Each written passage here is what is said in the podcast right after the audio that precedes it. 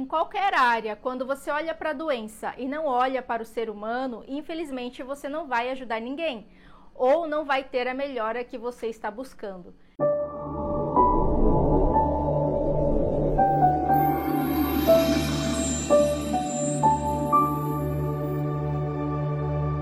Mas então, o que é a doença e quem tem o poder de cura?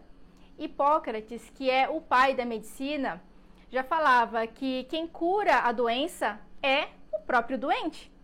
Os problemas são um mecanismo de proteção do verdadeiro problema.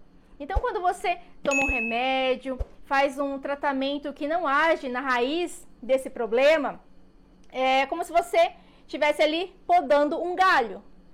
Aí você tem uma melhora temporária, mas depois de um tempo nasce outro galho. Ou seja, o problema volta. Então tem o problema que emerge e tem o que está por trás de tudo isso. Né? Você que acompanha o meu trabalho, provavelmente você deve lembrar que volta e meia eu falo nos vídeos: mente e corpo são um só. Tudo o que acontece no seu corpo é o que está escondido na sua mente. A doença é como se fosse a mensagem e o corpo é o grande mensageiro do que está acontecendo dentro de você.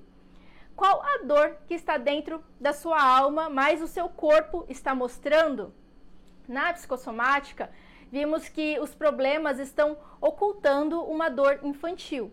E, como um mecanismo de defesa, o nosso corpo adoece, porque a dor física é mais suportável do que a dor emocional.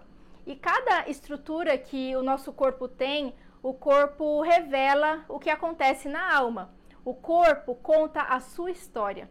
A doença revela os seus conflitos emocionais. Quando você coloca uma crença na sua mente, isso vai se materializar. A mente é como um gravador que grava tudo. E lá na frente, na fase adulta, aperta o play. Entenda que o segredo da sua mudança está aqui, ó, na mudança da sua mente. A mentalidade te adoece, mas também te cura.